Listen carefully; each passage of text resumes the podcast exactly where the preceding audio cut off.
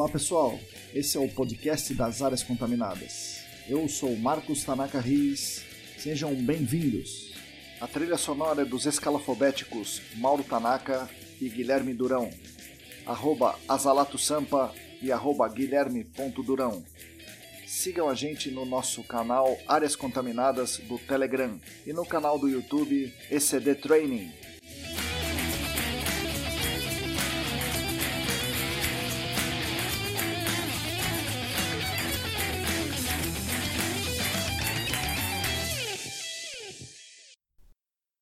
Olá pessoal, para você aí que está lavando a louça, está enxugando a louça, estendendo roupa, recolhendo a roupa, dirigindo no trânsito, deitado na rede, fazendo limpeza das fotos no celular. Bom dia, boa tarde, boa noite. Eu sou Marcos Tanaka Riz e esse é o podcast Áreas Contaminadas, oferecido pela ECD Training e pelos colaboradores do Apoia-se, editado por Lilian Coreiaço Riz. Para quem acredita que a vida começa aos 40, hoje esse podcast comemora o início da sua vida. Essa é a edição número 40, o quarto episódio da segunda temporada. Como eu tenho falado aqui, nossa principal missão é levar divulgação científica da área do gerenciamento de áreas contaminadas para toda a comunidade, além de falar um pouco sobre meio ambiente e sobre a vida em geral. E, obviamente, ajudar todos vocês dando poder pelo conhecimento e dando voz pelo reconhecimento. Eu agradeço demais a companhia de todos vocês. Agradeço ainda mais aos 31 apoiadores, sim, já são 31 apoiadores dos nossos canais que colaboram no Apoia-se. Para quem quiser e puder nos apoiar financeiramente, o link é apoia.se barra ecdambiental. Essa semana tivemos mais duas adesões, da Tamara Quinteiro Dias e da Ábila Gabriela de Moraes. Obrigado, Ábila, obrigado, Tamara. Estamos juntos. Os apoiadores dos nossos canais são Ábila de Moraes, Alain Humberto, Atila Pessoa, Bruno Bezerra, Calvin Yost, Cristina Maluf, Denise Oliveira, Diego Silva, Fabiano Rodrigues, Felipe Nareta, Felipe Ferreira, Heraldo Jaquete, João Paulo Dantas, Juliana Mantovani, Larissa Galdeano, Larissa Macedo, Leandro Freitas, Leandro Oliveira, Lilian Puerta, Luana Fernandes, Luciana Vaz, Roberto Costa, Rodrigo Alves, Sérgio Rocha, Tamara Dias, Tatiana Citolini, Wagner Rodrigo e William Taquia além de três apoiadores anônimos. Muito obrigado a vocês que são os principais responsáveis pela manutenção dos nossos canais de divulgação. No episódio de hoje eu converso com meu amigo de longa data, o Leandro Gomes de Freitas.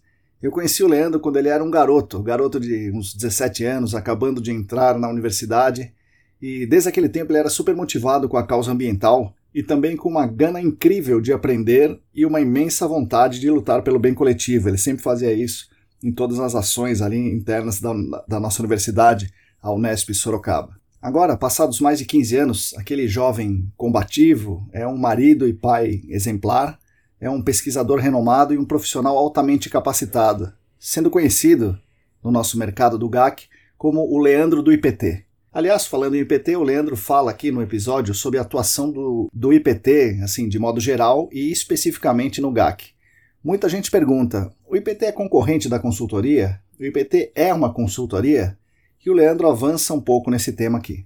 Além do IPT, falamos, é claro, dos velhos tempos da Unesp Sorocaba, do início do campus e do início dele, Leandro, no campus, onde, por um lado, não havia nada, por outro, havia um mundo a ser construído, ser explorado, e assim ele ajudou a fazer. Uma de suas construções foi a rede de educação ambiental, muito ativa ainda hoje, e por causa disso, ele leu muito e aprendeu muito sobre educação ambiental, sobre permacultura, sobre ambientalismo e sobre muitas outras coisas. Falamos também, é claro, de temas técnicos como é, cidades inteligentes, sensores para grandes dados ambientais, uso do MIP na investigação de áreas com metano, investigação de alta resolução e de um projeto piloto do qual ele faz parte que quer integrar os dados de investigações ambientais no estado inteiro, talvez no Brasil inteiro. Esse piloto está sendo muito bem desenvolvido e teremos resultados em breve, vocês vão ficar sabendo com certeza. Parabéns ao Leandro e aos demais envolvidos aí. Ele citou nominalmente aqui o Átila, o Júlio, o Calvin e o Rodrigo Cunha. Parabéns a todos eles. Bom, espero que vocês gostem desse episódio. Fiquem agora com as palavras de Leandro Freitas. Bom, bom dia, boa tarde, boa noite. Estou aqui hoje com meu amigo Leandro Gomes de Freitas. Já é um amigo há muito tempo, conheço ele desde que ele era um garoto, né? entrando lá na gloriosa Unesp Sorocaba.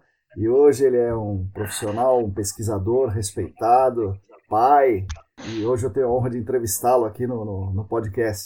Leandro, Bom dia, boa tarde, boa noite. Opa, Marcão, bom dia, boa tarde, boa noite para você e para todos os ouvintes aí do canal Áreas Contaminadas. É um, um grande prazer aí, uma honra estar participando aí da, da entrevista do podcast. Leandro, vamos conta para nós o, o, seguinte, ao invés de começar como eu começo com todos aqui, né, que, que eu, eu, pergunto a história da, da, da, vida da pessoa, conta, conta para mim desde quando você é ambientalista. Eu sei que você é ambientalista até hoje, mas desde quando você falou, puxa, esse negócio de meio ambiente é uma coisa importante? Desde quando você é ambientalista? Marcão, é engraçado isso.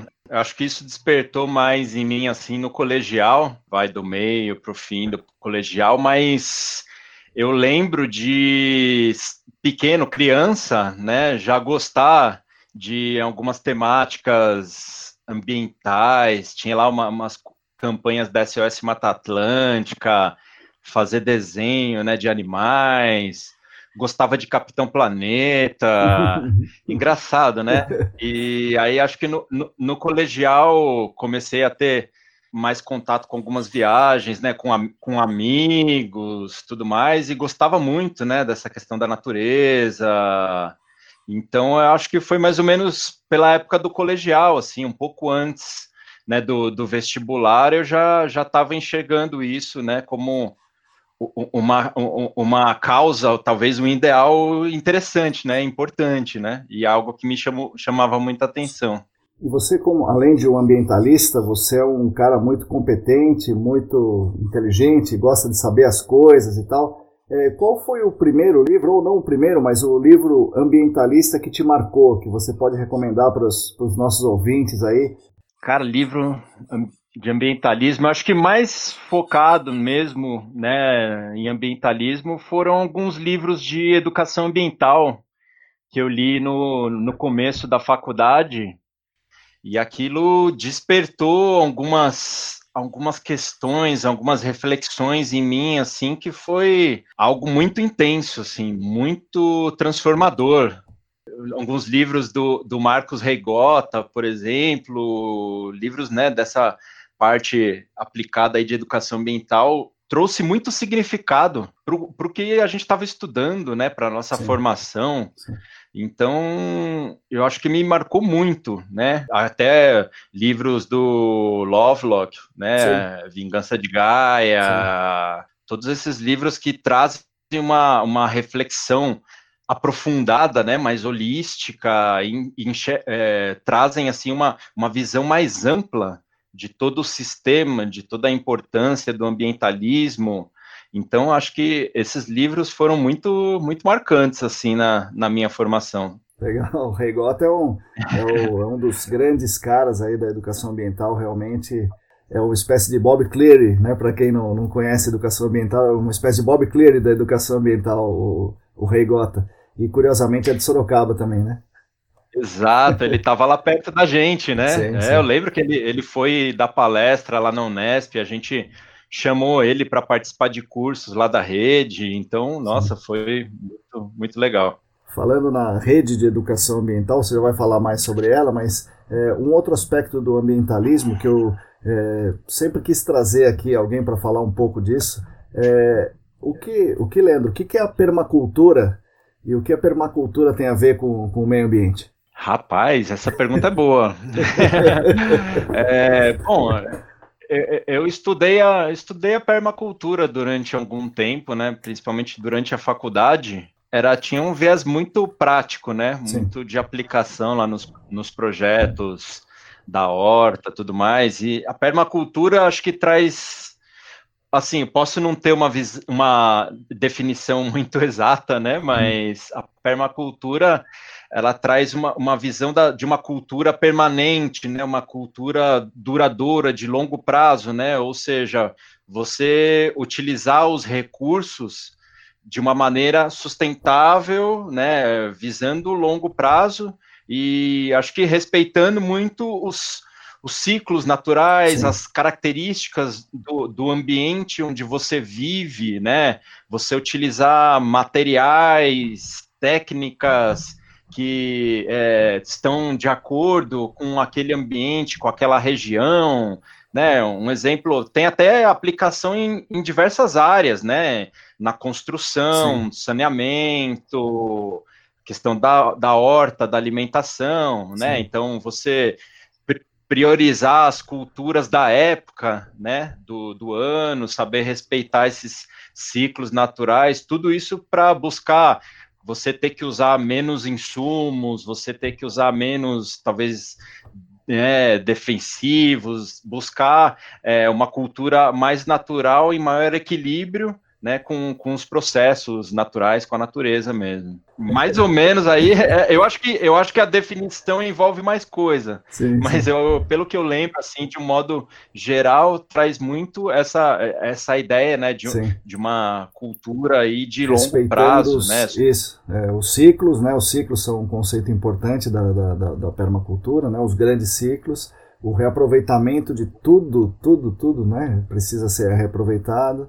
o design, né, que é uma Exato. coisa diferente da agroecologia. A agroecologia tem todo, tudo isso também, mas o, a permacultura também se preocupa com o design das coisas, né? O design mais exato. É, é, amigável, né, para quem vai trabalhar e tudo.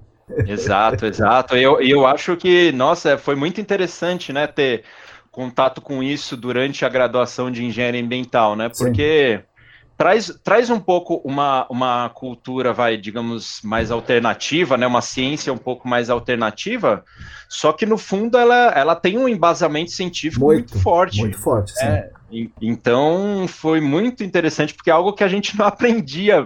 Assim, a gente aprendia a base teórica na faculdade, mas essas aplicações mais práticas a gente não via na faculdade. Sim. Então, essa, esse estudo né, e essa prática da permacultura agregou muito né, na, na, nossa formação, na formação das pessoas que estavam envolvidas ali com a rede, com os projetos, foi muito bacana. Legal, legal. Agora então vamos começar do começo, Leandro. Conta aí para nós onde você cresceu, é, como era a sua família e por que, em determinado momento, você resolveu escolher a engenharia ambiental e por que escolheu a Unesp Sorocaba. Joia, Marcão. Eu cresci na zona sul de São Paulo, ali no, no Jabaquara. É, assim, viajava, né, de vez em quando. Meu, meu avô tem uma, tinha uma chácara ali no, no Embu das Artes. Até hoje viaja para lá de vez em quando e também gostava de né, ir para a praia de vez em quando. Gostava muito de viajar, né? Como eu falei, essa questão da natureza, de brincar ao ar livre. Eu acho que a gente ainda pegou ali uma época, óbvio, jogava muito videogame já, mas ainda pegou uma época de muita brincadeira ao, ao ar livre, né? Uhum. Então acho que isso foi muito saudável e isso chamou acho que chamou um pouco minha atenção para essa questão do, do, meio ambiente, da natureza. E aí, na época do colegial, eu já estava meio com isso em vista, e eu tive alguns amigos que entraram para biologia, para geografia, e eu fiquei muito tentado, né, de, de ir para essa linha. E por outro lado, o meu pai, ele trabalha ainda hoje, né, traba sempre trabalhou com parte de construção civil. Então, ele me incentivava muito para ser engenheiro civil, certo, né? Certo. E aí eu busquei é, mesclar um pouco as duas coisas, né? E achei na engenharia ambiental um curso novo, Sim. Né? Mas que pela descrição, né? Uma descrição assim técnica e bastante voltada, né? Para o meio ambiente e tudo mais, me chamou muita atenção. E aí eu lembro que tinha acabado de abrir a primeira turma na Unesp de Rio Claro, Sim. né? E eu prestei, eu prestei e não passei por pouco no fim do ano. Sim. E eu fiquei com aquilo muito na cabeça e fiz, fiz cursinho e nossa, estudei muito naquele semestre no e acabei entrando na, na, gloriosa Unesp Sorocaba e foi uma, uma felicidade muito grande, é, foi bem legal nós, nós, éramos ali, né? Nós, eu era da primeira turma também, né? E, eu já estava com 30 e poucos anos, você era um garoto, né? Com, com, com, com, aquelas coisas de, de fazer, né? Com aquela vontade de fazer, você e todos os nossos colegas ali querendo aprender. E a universidade naquele momento estava pouco estruturada, né? Então, não tinha sala, não tinha biblioteca, não tinha refeitório, não, não tinha praticamente nada, né? E aí a nossa turma, né, com principalmente vocês, os, os jovens, é, criaram tudo o que se pode imaginar de, de, da participação do aluno numa universidade. Vocês criaram um centro acadêmico, vocês criaram atlética, vocês criaram a bateria dentro da atlética, vocês criaram uma rede de educação ambiental. É, poxa, eu vou ficar falando aqui um tempão e não vou me lembrar de tudo, né? Vocês participaram das primeiras iniciações científicas, congresso, eu fiz, vocês fizeram o diabo ali. Foi, foi interessante ser da primeira turma, mesmo com a falta de estrutura, por causa da oportunidade de criar tudo isso? Ou você sente falta da, eh, de uma formação eh, mais clássica desde o início da, da graduação? Ô Marcão, essa pergunta é muito legal, sabe? Porque hoje em dia, a gente olhando lá para trás, você acha que você tem uma visão melhor do, que, do que aconteceu. Sim. Mas na época, é isso que você falou, entrei na faculdade com 17 anos, eu tava extasiado, eu tava, meu, era o paraíso aquilo lá, né? Entrei na universidade, fui morar fora de casa, morar numa república e tudo novo, com pessoas que pensavam parecido comigo, né? Assim, altos papos ali, experiências novas. Então a gente estava muito extasiado e assim, tudo que vinha era tudo muito novo e a gente cur tava amarradão ali, né? sim, sim. Tava buscando aproveitar ao máximo, assim, né? Então, poxa, eu lembro que a gente faltou professor, a gente não tinha laboratório foi ter aula lá na, na FATEC, sim, sim. né? Foi fazer laboratório na FATEC, não tinha refeitório, o pessoal pedia marmita, comia tudo isso, no chão lá. Mas você lembra? O pessoal comia marmita no chão e depois ficava jogando truco. Sim, e aí você ia ver, era 10 rodinhas de truco ali na, no pátio da faculdade, e aquela molecada que não tava nem aí para isso, porque tava feliz. Né, de estar tá ali na universidade, de estar tá tendo essa oportunidade, né? Todo mundo com muitos sonhos, muita Sim. esperança. Sim. Então eu acho que essa questão de, eu acho que hoje em dia a gente enxerga que pode ter feito falta, talvez, mas acho que não muito, porque eu acho que a, a força de vontade e a iniciativa das, das pessoas, né, que nem você falou, de, poxa, não tinha nada, então a gente tinha que correr atrás de tudo. Sim. E isso era, era muito divertido, era uma conquista, sim, sim. né, você conseguir esse tipo, né, pô, o pessoal vinha falar, oh, meu, consegui estágio não sei aonde, o pessoal tá precisando de mais gente lá, tal. então era muito legal, assim, né, eram conquistas mesmo, e acho que aquilo era muito motivador, a gente era jovem, por exemplo, é, eu lembro que você já tinha tido a experiência né, de outra universidade, então você já tinha uma visão mais crítica, Sim. né? E, e até a sua visão foi importante para a nossa turma, para a nossa sala. Né? Acho que ainda tinha outras pessoas, se não a me engano, Flávia, a Flávia, Flávia, Flávia já tinha feito uma graduação é, completa. Tinha, isso, tinha outras pessoas que tinham, né, uma, já tinham tido a experiência da universidade e foi importante para a nossa formação também, para falar, ó, oh, meu, isso daqui é importante a gente, né, lutar, a gente se focar, tudo mais. Eu, eu acho que não fez falta pela gente ser uma turma muito interessada de ter corrido muito atrás das coisas. Também tinha é, professores bons, né, não, tinha muitos, Sim. mas é aquilo, como a gente era a primeira turma, Sim. as oportunidades estavam todas abertas. Exatamente, exatamente né? Então era só chegar junto, né? então acho que nesse ponto a gente conseguiu aproveitar muito bem e foi uma experiência muito rica. O fato de poder participar da construção dessas entidades, né, desses processos, ir atrás da, da, das coisas, as coisas, né, não estavam ali prontas de mão beijada, a gente tinha que ir atrás. Sim. Então acho que isso fez parte da, Os da nossa força. Né? Muitos obstáculos, isso. pelo contrário, não estavam de mão beijada e ainda tinha obstáculo que vocês tinham que, que vencer, né? exato, exato, que nem a gente estava comentando, né? Naquela época a engenharia ambiental estava começando, Sim. muita gente, muitos professores nem sabiam direito o que, que era engenharia ambiental, Sim. né? Então, às vezes até os próprios professores estavam ali dando aula para a gente, mas não tinha muita noção de como mostrar uma aplicabilidade do, do conteúdo, Sim. aquilo lá era mais difícil, né? Mas acho que tudo isso acabou que enriqueceu a nossa formação.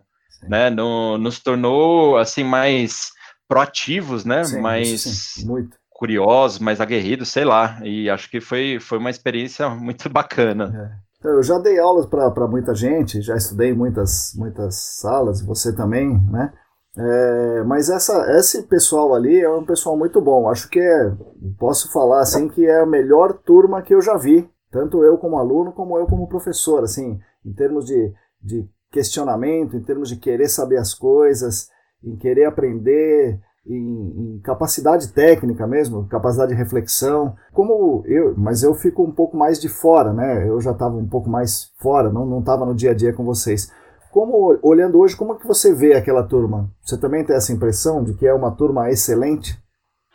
Ah, sim, com certeza. Com certeza eu vejo ali que o pessoal era muito muito craque, muitas pessoas, né? Assim, foi até interessante, porque eu acho que a, a nossa turma, ela distribuiu bem no mercado, né? Parte Sim. foi para a indústria, parte seguiu a carreira acadêmica, parte foi para consultoria, tudo mais, distribuiu bem, né? E as pessoas estão bem colocadas, né? E eu vejo que assim, eu não tive tanto contato, vai, a partir da quinta, sexta turma, eu já não tive mais muito contato, mas eu vejo da, da primeira turma ali o pessoal muito proativo, sabe? Óbvio, né? Você sempre conhece pessoas muito legais Sim, das claro, outras turmas claro. também, mas eu concordo com você que da nossa turma ali realmente o pessoal, né, vem se destacando hoje em dia. Você vai ver o pessoal tá bem posicionado. Não sei, talvez tenha até a ver um pouco assim com essa questão de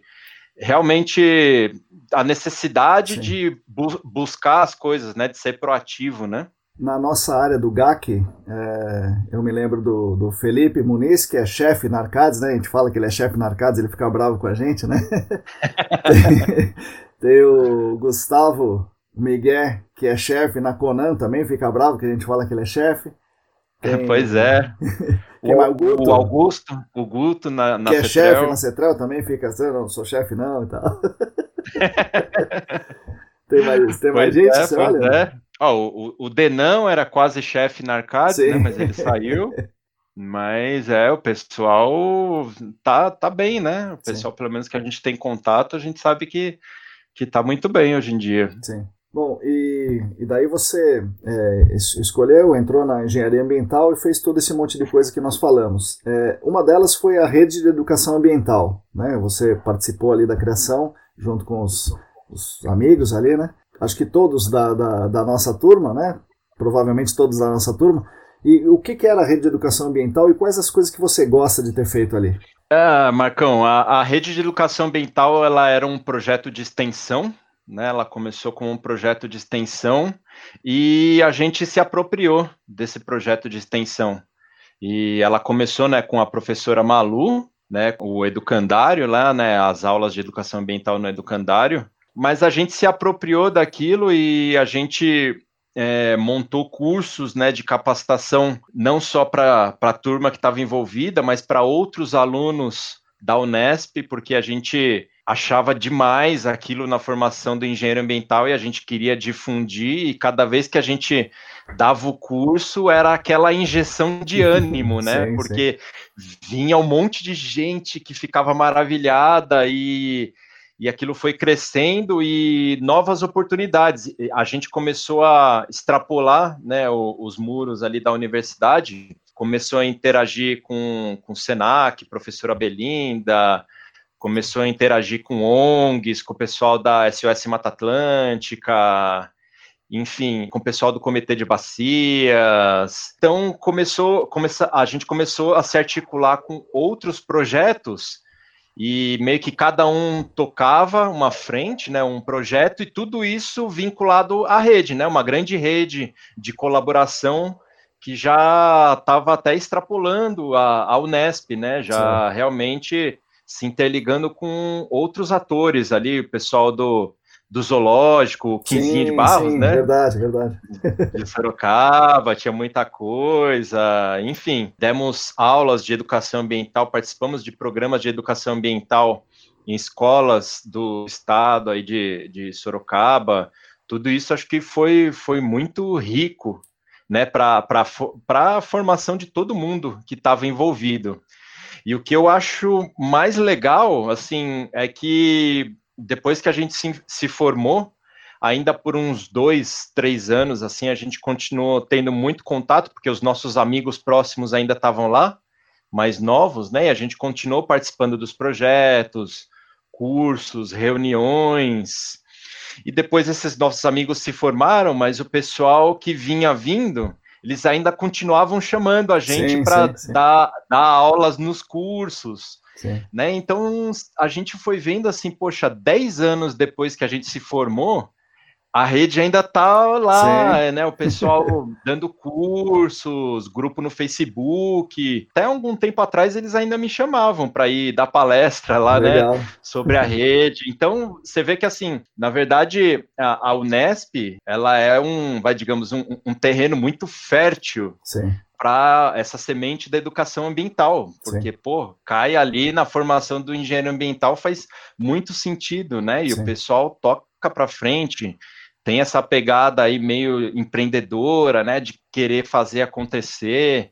Então, acho que isso, isso eu, eu ainda hoje eu sinto muito orgulho, assim, fico muito feliz de olhar que a gente plantou essa árvore e essa árvore está crescendo, está de pé lá, eu acho que até hoje, sim, dando tá frutos e, e, e, cada, cada turma que entra e faz o curso de educação ambiental é, é sangue novo, sim. que vai renovando, enfim. E acho isso muito legal, né? É algo que dá muito prazer, muito orgulho da gente ter participado da criação. E daí você está lá na, na, Unesp e você, de alguma forma, entra no GAC. Como é que foi o seu início no GAC, no gerenciamento de áreas contaminadas? Como é que você migrou para essa área aí? Legal, legal, muito boa. É, na verdade, assim, eu tô, eu tô falando com o responsável, né? Um dos responsáveis. Não, na verdade, assim, eu, eu fiz é, estágio em outras áreas, fiz iniciação científica também na parte de limnologia, e no, e no finalzinho da faculdade, é, eu lembro que você deu um mini curso na Semana da Engenharia, sobre GAC. Sim. E foi, e, e, assim, apesar da gente já ter ouvido falar de né, algumas coisas sobre áreas contaminadas, tal, na matéria de geologia ambiental, vo, você apresentou naquele mini curso o mercado de GAC, que é algo que a gente ainda não tinha visto direito. Ali, falando quais eram as empresas, quais eram as empresas grandes, médias, pequenas, o que, que fazia, tudo mais. Então, foi ali o primeiro contato e logo depois que eu me formei, eu fiz alguns trabalhos na ECD. Talvez sim, você sim. vai lembrar, né? Sim, sim. sim. Era alguns trabalhos de, de monitoramento. monitoramento tal, né? isso, isso, foi, foi bem legal.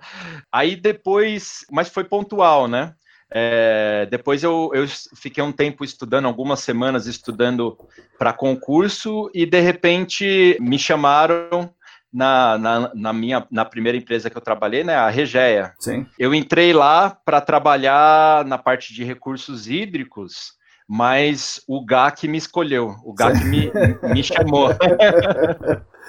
E você ter feito Porque... estágio na área te ajudou lá na Regeia, né? Falar, ah, tá, já trabalhou com isso, então vem aí, né?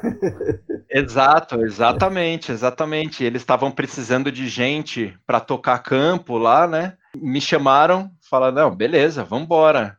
Aí o meu primeiro trabalho foi três meses direto, todo dia em campo, investigando um lixão. e foi assim, é, a, a, a Regeia foi um grande aprendizado na minha carreira, eu sou muito grato por tudo que eu vivi lá, Carlos, Oswaldinho, Lampião, Anderson, todo mundo que foram grandes professores para mim, foi uma grande escola, e eu passei assim, vai, digamos, esses primeiros anos fazendo muito campo, muito certo. campo, era direto em campo. E foi um aprendizado fantástico. E aí o Denão, ele, nosso amigo Denão, né? Sim. Ele tinha feito o curso de, de GAC, estava fazendo o curso de GAC do Senac. Sim. E ele me falou, eu falei, olha só, que ideia boa, né? aí, em 2009, eu entrei na turma de, de GAC, do Legal. SENAC, e aí é aquilo que muita gente relata, né, aqui no, no podcast, né, porque é fantástico, você aprende ali na, na pós-graduação e você tem a chance de aplicar na prática no seu dia a dia Logo na e vice-versa. Você... é, exato, exato.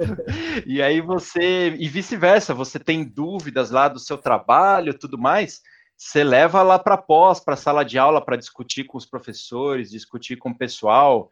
Então é uma, uma experiência muito enriquecedora, assim. Eu acho que foi um salto na minha carreira, assim, muito grande essa época que eu fiz o, a pós do Senac trabalhando na área, né? Certo.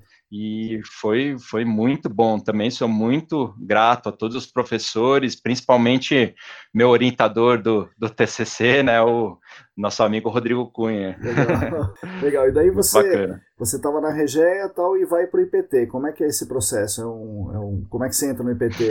É um concurso? Você entra para trabalhar com GAC mesmo? Ou lá dentro você migra para a área de GAC?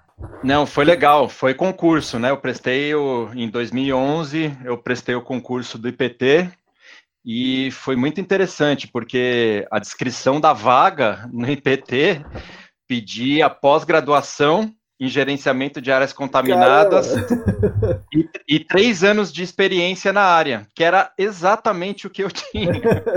Parece que falaram, e eu tinha... vem aqui, né? Exato, e eu tinha acabado de defender o TCC, né, o meu TCC no, no Senac, com as planilhas de avaliação de risco da CETESB que tinham acabado de ser lançadas também. Certo. Então, cara, eu tava voando, eu tava com aquilo tudo fresco na Sim. cabeça, sabe? Então, putz, eu entrei, né, consegui entrar lá no IPT e foi muito legal, assim, eu realmente ah, senti que eu tava entrando num, num lugar muito bacana, que eu tava buscando, né, assim, a, a minha esposa, a Priscila, ela já trabalhava no, no IPT. E eu via né, os projetos que ela participava, uns projetos grandes, projetos de pesquisa, tal, fazendo mestrado. Eu falei, nossa, que legal, cara, eu quero isso também. Aí foi uma das coisas que me, me motivou a entrar no, no IPT e acabou dando certo. Legal. Priscila, e o Senac me ajudou muito. E a Priscila, ela também é da nossa turma, né? Da, da, da primeira turma e ela sempre foi uma das melhores alunas da, da, da sala, aquela coisa, né? E até outro dia eu estava falando é. com, com o nosso amigo em comum, Marco Pede, né? E ele fala, nossa, o Leandro, ele fala muito bem de você, né? Gosta muito de você. E eu falo, mas também, Marcão, se o Leandro bobear, a Priscila dá bronca nele, pô, porque a, a, a, Priscila tá lá em cima, tal, fazendo um monte de coisa. Se ele não estudar e não, não se dedicar, ela dá bronca nele todo dia. Pois é, é cara. pois é, cara. Não ficar vacilando aí, ficar perdendo muito tempo. Meu. A patroa, a patroa aqui é. pega pesado, cara. A, a régua é alta, tio. É, então, pois é. pois é. É, não, mas brincadeira, assim, é, ela sempre foi uma profissional excelente, sim, muito sim. competente. E, poxa, eu devo muito a ela, assim, porque de fato ela sempre me incentivou, né? Me, me puxou a, a dar o meu melhor, a tirar o, tirar o meu melhor, né? De, de mim mesmo. Então eu sou muito, muito, muito grato a ela. Legal, e no PT você tem a oportunidade de desenvolver vários projetos, você, você falou 2011, então agora já vai para 10 anos lá, né? E em um determinado momento Isso. você vai fazer o mestrado. E co conta para nós, como é que foi essa... É, por que você decidiu fazer esse mestrado? Por que esse mestrado lá no LEBAC? E qual era o trabalho, basicamente? Bom, eu entrei no IPT já com esse desejo, essa vontade de seguir um pouco mais para a carreira acadêmica, né? E, enfim, é, o, o, cargo que eu entrei no IPT era de pesquisador, né? Então, de fato, a gente né, precisa se desenvolver na, na carreira acadêmica. E é muito legal que eles dão a oportunidade, né, de você abrir um projeto interno para você fazer o seu mestrado, alocar horas nesse projeto do mestrado, fornecem a, a infraestrutura, tanto laboratorial quanto de equipamentos, né? Você pode utilizar para o seu mestrado. E, poxa, tudo isso foi fantástico, né? E você está num ambiente que respira pesquisa, Sim. conversando com outros outros doutores, mestres. Poxa, tudo isso é muito incentivador, né?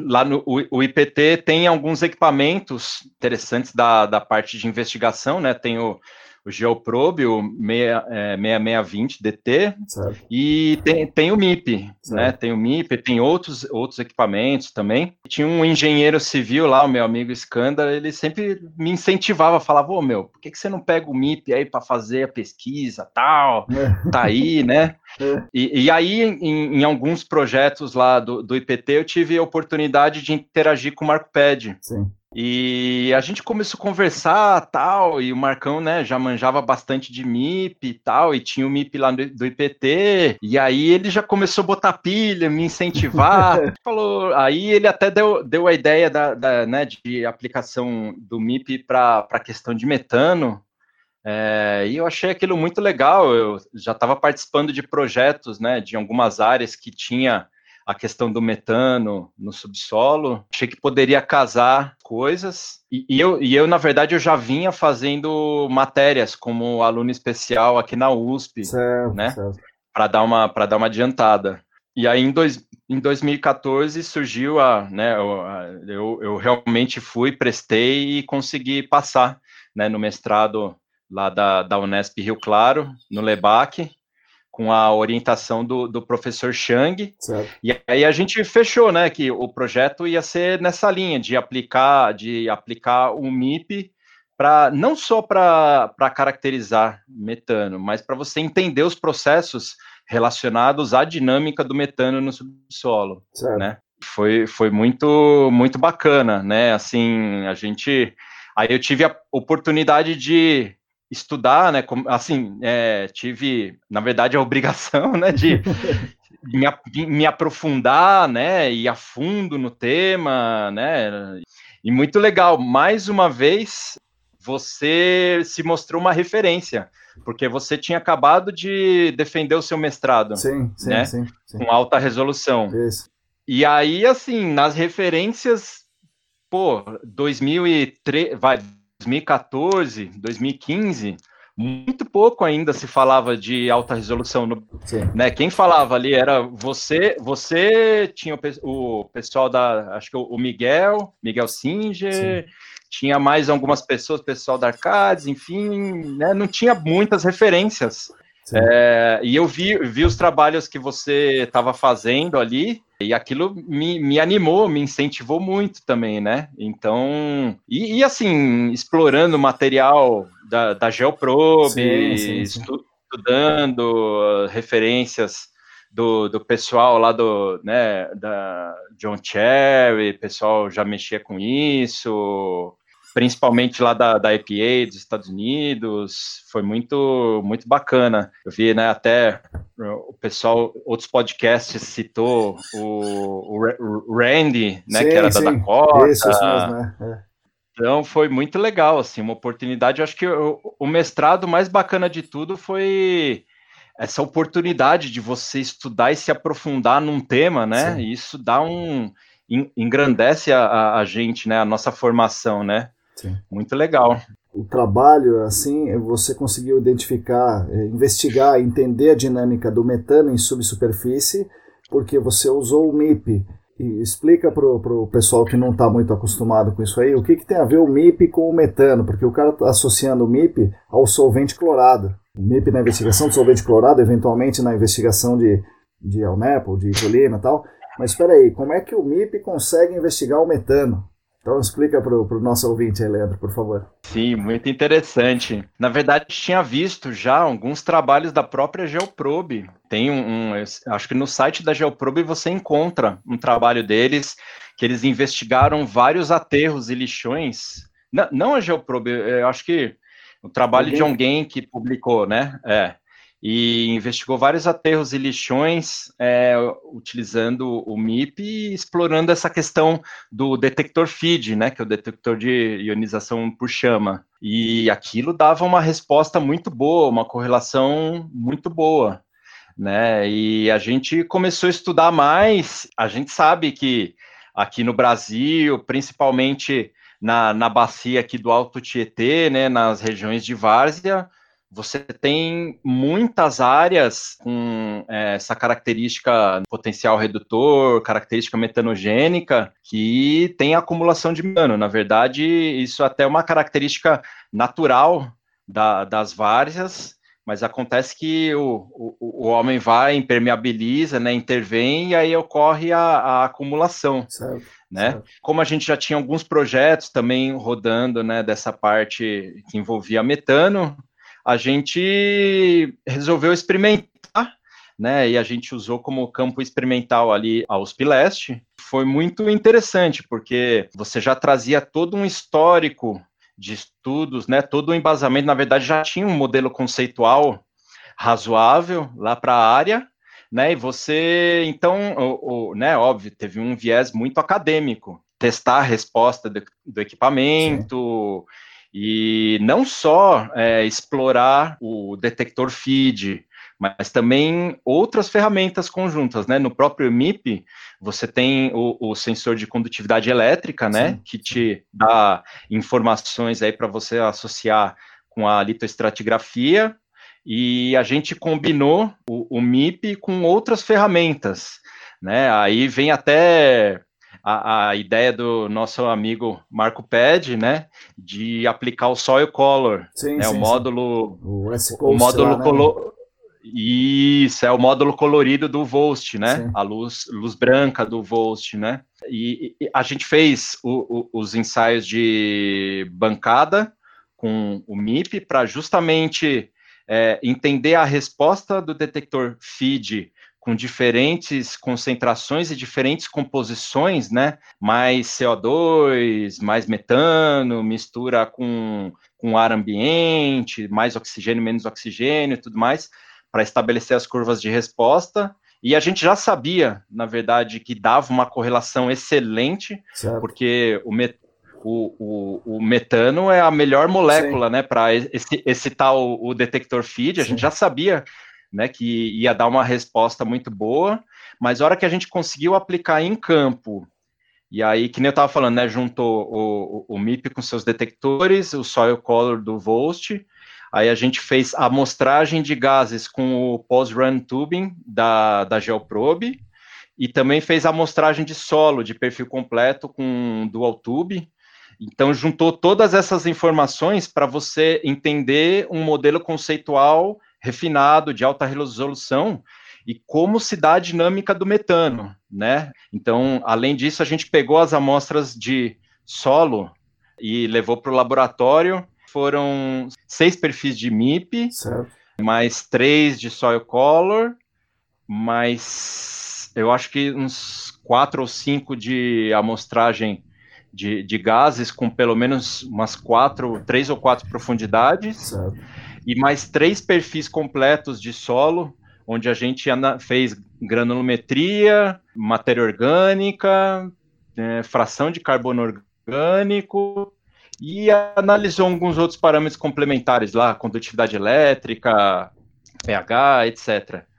E tudo isso, assim, como é, lá na área da USP Leste, você, é, foi uma área de deposição Sim. de materiais de, de né, do, do rio Tietê, era muito heterogêneo, né, H, né, a, a, o sequenciamento ali das camadas era muito heterogêneo, e a gente fez uma descrição minuciosa, né, para confrontar isso com os dados de alta resolução ali, né, da, da condutividade elétrica, coletamos uma cacetada de amostra ali para rodar granulometria, tudo mais. Isso permitiu a gente fazer uns perfis contínuos, né, desses parâmetros assim.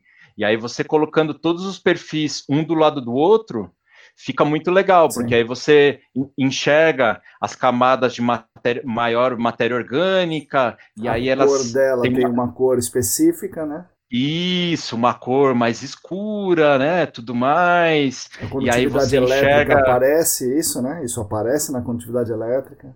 Né?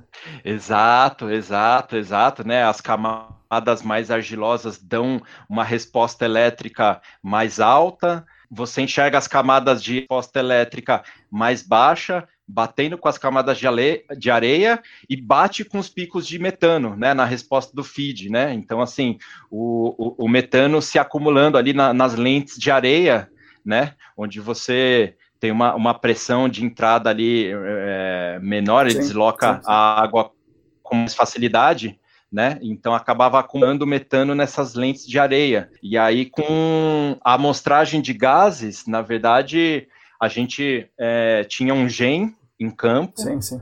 É, e aí você analisava não só o metano, também CO2, O2 e outros parâmetros. E aí você via aqueles gradientes é, chegando, vai, de baixo para cima, né? Certo. Chegando mais próximo da superfície, o, o, as concentrações de metano decaindo, as concentrações de oxigênio aumentando, né? certo. né? Então, favorecendo o, o, processo de degradação aeróbica, né? Do, do metano. Então, na verdade, todas essas ferramentas combinadas ajudou a ter vários insights, né, de como o metano é, se transportava, se armazenava, se degradava, tudo mais. E no final das contas, né, uma, uma das grandes conclusões é que essa ferramenta poderia ser é, utilizada né, para é, estudar não só a questão do metano no subsolo, mas também processos associados a, a degradação de, né, de eventuais compostos orgânicos, sim, sim. subsolo, né? Então, acho que foi, foi uma experiência muito, muito rica, assim, foi muito legal mesmo. E dá para dizer então que o metano ele se armazena na zona de armazenamento e se move na zona de fluxo? Não, na verdade, é, eu acho que as zonas de armazenamento, as camadas argilosas, elas funcionam como uma trapa, né? É, elas impedem o, o, a migração vertical do metano, então ele acaba se acumulando nas lentes arenosas. Hum. E ele vai se acumulando, acumulando até um certo limite de pressão, digamos, certo. onde algum gatilho ambiental faz com que ele encontre um caminho preferencial e saia na superfície. Né? Então, às vezes, uma, uma uma mudança na pressão atmosférica, uma frente fria que entra, alguma coisa, gera ali um, um, um gatilho onde você tem aquele escape do metano. Na verdade, esse que é um, uma das situações perigosas, né? Sim. Porque se esse escape ocorrer de modo rápido e tiver um volume grande ali acumulado e esse bolsão escapar embaixo de uma construção, você tem uma, uma situação ali potencialmente de risco, né? Sim, de sim. explosividade. Então, realmente deu vários insights, sim. assim, e margem para a gente discutir muita coisa. Imagino. Bom, foi um excelente trabalho, claro, a gente usa de recomenda para um monte de gente, né? Então isso é um, é um trabalho de referência, né? Muito importante. E, e depois o que você foi fazer então na Austrália? Tem a ver com o trabalho do mestrado ou não? é, na verdade, não diretamente. É, na verdade, o IPT ele dá a oportunidade de um intercâmbio, né, profissional, é, muito legal, uma oportunidade muito bacana para formação do pesquisador. E a gente já estava com vontade de, de, de fazer desse programa. Tinha falado, pô, terminando o mestrado, vou atrás disso. Sei, sei, sei, sei. Né? E aí foi o que aconteceu, né? A, é, gente foi atrás disso, a Priscila também foi. A gente não queria, na verdade, a Priscila não gosta de frio, não queria ir para um lugar muito frio. E, e a gente estava indo no segundo semestre, então a gente ia pegar todo fim do ano, começo do ano. Então, se a gente fosse para Estados Unidos, Canadá, Europa, ia pegar o friozão, é. né? E aí a gente começou a pesquisar outros locais de referência, né, que tivesse tanto na minha área como na área dela também. E a gente viu que na Austrália tinha algumas universidades muito boas. Eu achei, né, o, o centro de pesquisa que chama CRC Care. Eles têm alguns documentos de referência muito, muito bons na nossa área.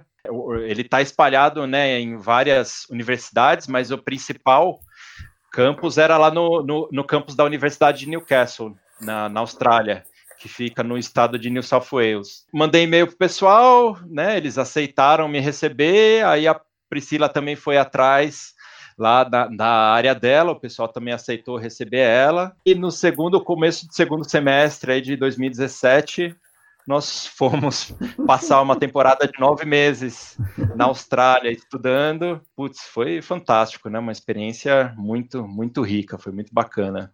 Foi, foi legal a experiência de vida e foi legal também a, a o aprendizado? Foi, foi é, tão engrandecedor quanto fazer o mestrado? Foi, foi muito bacana, Marcão. Provavelmente o pessoal que já morou fora sabe, né? É, como o começo é desafiador, aquilo te força a você crescer e você se adaptar a uma situação nova, né? E assim, na verdade, você se abrir a novos conhecimentos, novas pessoas, e tudo isso acho que é muito engrandecedor, uma nova língua, muito legal, né? foi muito bom. No, no, meu caso, acabou que eu entrei numa linha um pouco diferente do meu mestrado, né? Foi até engraçado, porque parece que virou um pouco a chave.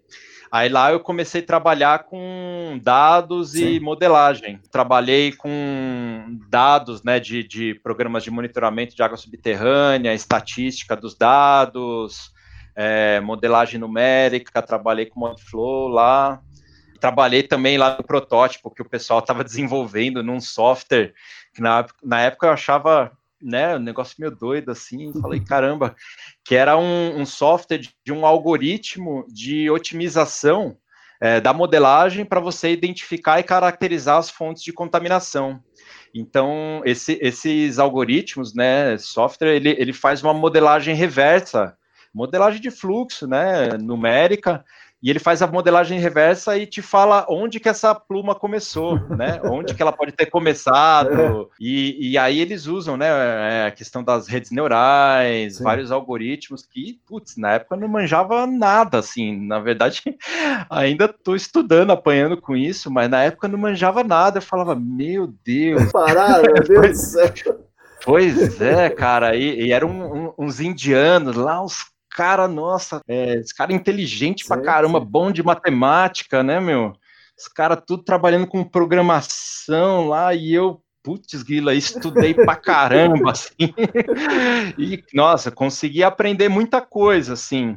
Só que na época, assim, aquilo tudo era muito novo, Sim. né? E foi engraçado, porque depois que eu voltei para o Brasil, que eu comecei a ouvir falar alguma coisa, né, de mais voltado de inteligência artificial com aplicado tal. Sim. Eu falei, olha, ó, é, o que os caras estavam é estudando lá. então foi muito legal, mas acho que o, o, um dos principais, assim, foi, né, obviamente, toda essa questão do, do inglês e de uma cultura acadêmica por estar frequentando a universidade e a questão da modelagem numérica também acho que foi um, um grande ganho assim para a minha carreira.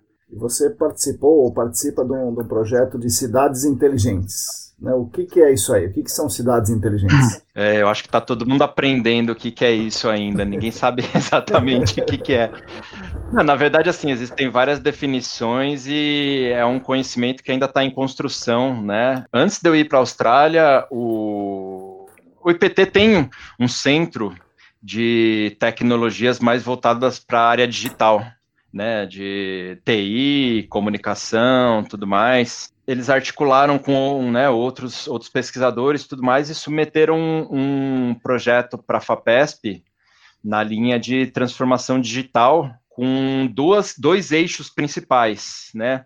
Um era mais voltado para a questão da manufatura avançada, né, das indústrias inteligentes, conectadas, indústria 4.0, tudo mais, e outro na linha de cidades inteligentes e sustentáveis. Então, trazia a, a, a aplicação né, das tecnologias digitais em temas correlatos, né, na, várias temáticas, é, é um, um assunto muito multidisciplinar, que exige tanto um conhecimento é, aplicado, né, assim, conhecer o problema, né, no nosso caso, por exemplo, a parte ambiental de áreas contaminadas, mas também a questão das soluções, né, de computação, soluções digitais que vão, então, inovar todo esse modo de gestão, de monitoramento, de participação da população, de interação da população com, com a dinâmica né, das cidades, né? Então, basicamente, é, se não me engano, as definições, né, para cidades inteligentes, elas trazem, né, que a, assim a aplicação de ferramentas digitais nas cidades de modo a otimizar a gestão dessas cidades e, e, e a interação, a participação do, do cidadão tornar, digamos, mais fluida, certo. mais eficiente, trazer mais oportunidades, se tornar mais amigável. Até tem outros conceitos relacionados, como de cidades resilientes, cidades Sim. humanas, estão todos mais ou menos correlacionados, né, com essa essa questão de você aplicar a tecnologia para tornar a vida nas cidades mais sustentável, mais saudável, certo. mais eficiente, né? certo. né? E justamente, né, tudo indica que a, a, população, a porcentagem da população urbana só tende a crescer Sim. nas próximas décadas. E os desafios na cidade são muitos, em Sim. várias áreas.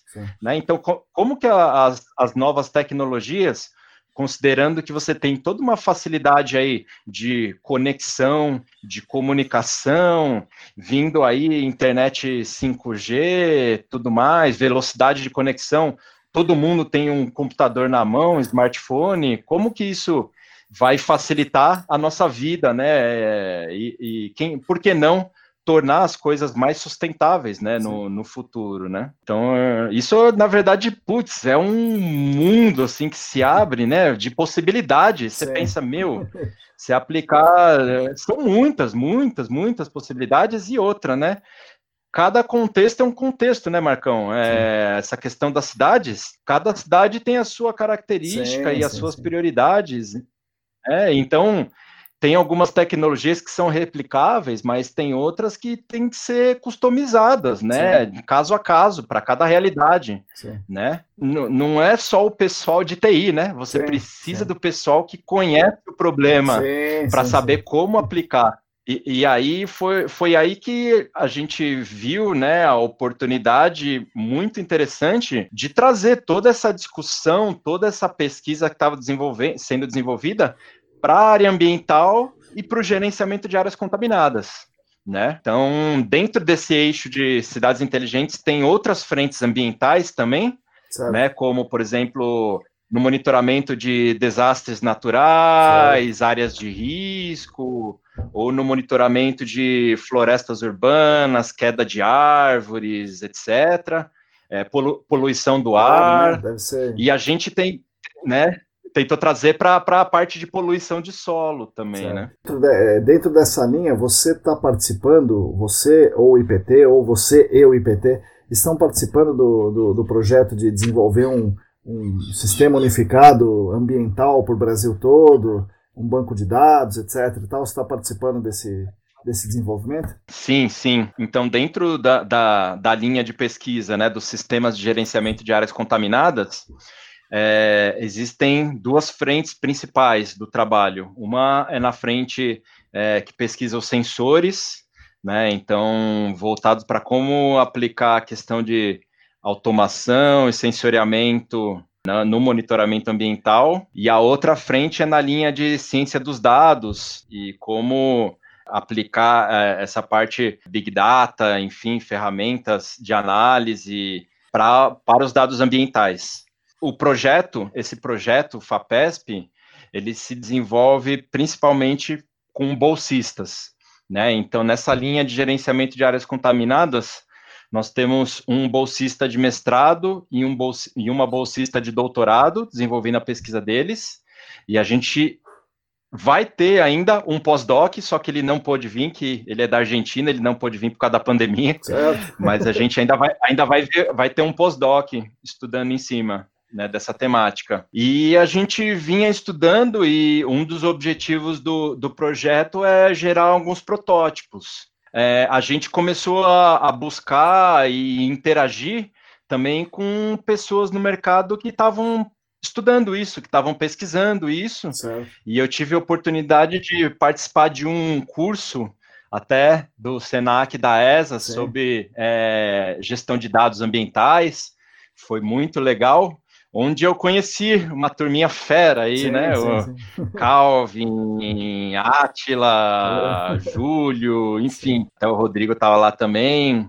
E o pessoal veio conversando, né? Acho que já tinha, eles né, já estavam conversando alguma coisa nessa linha de como é, tentar montar uma iniciativa colaborativa, um, um banco de dados é, unificado de áreas contaminadas, né? Assim, então a gente começou a discutir, algumas consultorias grandes começaram a participar com a gente.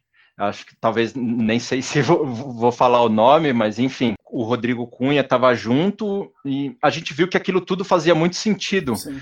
Começamos a levantar materiais, tem referências da EPA dos Estados Unidos, né, que já recebe, né, cobra até é, a entrega dos dados em formato eletrônico estruturado, certo. Certo. né, dos estudos e a gente viu que eles usavam como base o, o, o Equis, né? Então a gente partiu, né? Tinha já referências de como era isso era feito, até alguns outros estados lá, a Califórnia tinha o sistema onde você consegue acessar os dados lá online também. É, então tudo isso fazia muito sentido, né? E algumas consultorias já enxergavam. Então a gente começou a ter reuniões de como, como estruturar esse banco de dados, até que a gente conversou com o Guilherme da Airsoft e eles toparam né, apoiar com uma licença piloto para essa iniciativa, então para esse projeto piloto.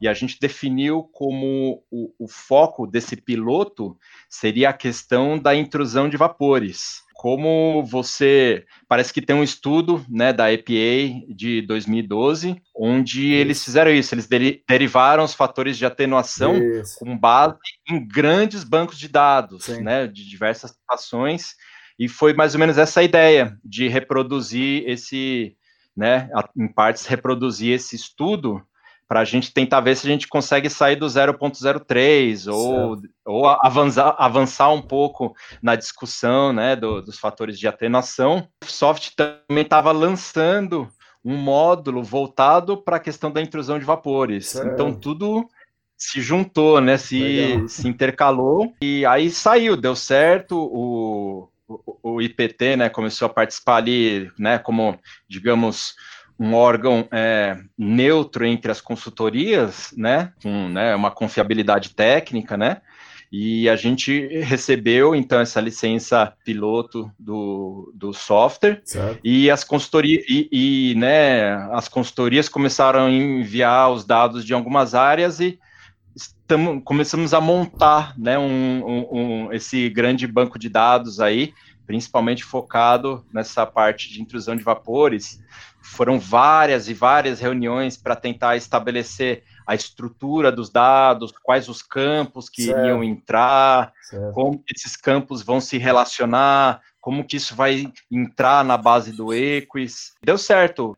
A gente teve o apoio também, acho que esse né, pode falar, é legal, da, da Barossi, que cedeu os dados deles é, voluntariamente, né, pelo contato lá do pessoal do Senac, Sim. cedeu os dados para a gente fazer uma prova de conceito, e a gente viu que aquilo ficava muito legal, né? Você conseguir acessar os dados online, as bases online. E aí a gente foi, foi é, juntando né, os dados e nosso amigo é, Atila entrou com a parte de programação para análise Sim. dos dados, né? Ainda não está totalmente finalizado, mas a gente vai conseguir é, chegar num produto bem legal, assim, né? Dessa parte piloto. Legal. Porque então a, a, ideia, é, a ideia é buscar apoio, né? Buscar Sim. apoio para esse sistema ir para frente, né? Porque Sim. envolve custos, né? Envolve custos do software, envolve custos da equipe operacional, tal. Sim. Todo mundo fez assim no esquema meio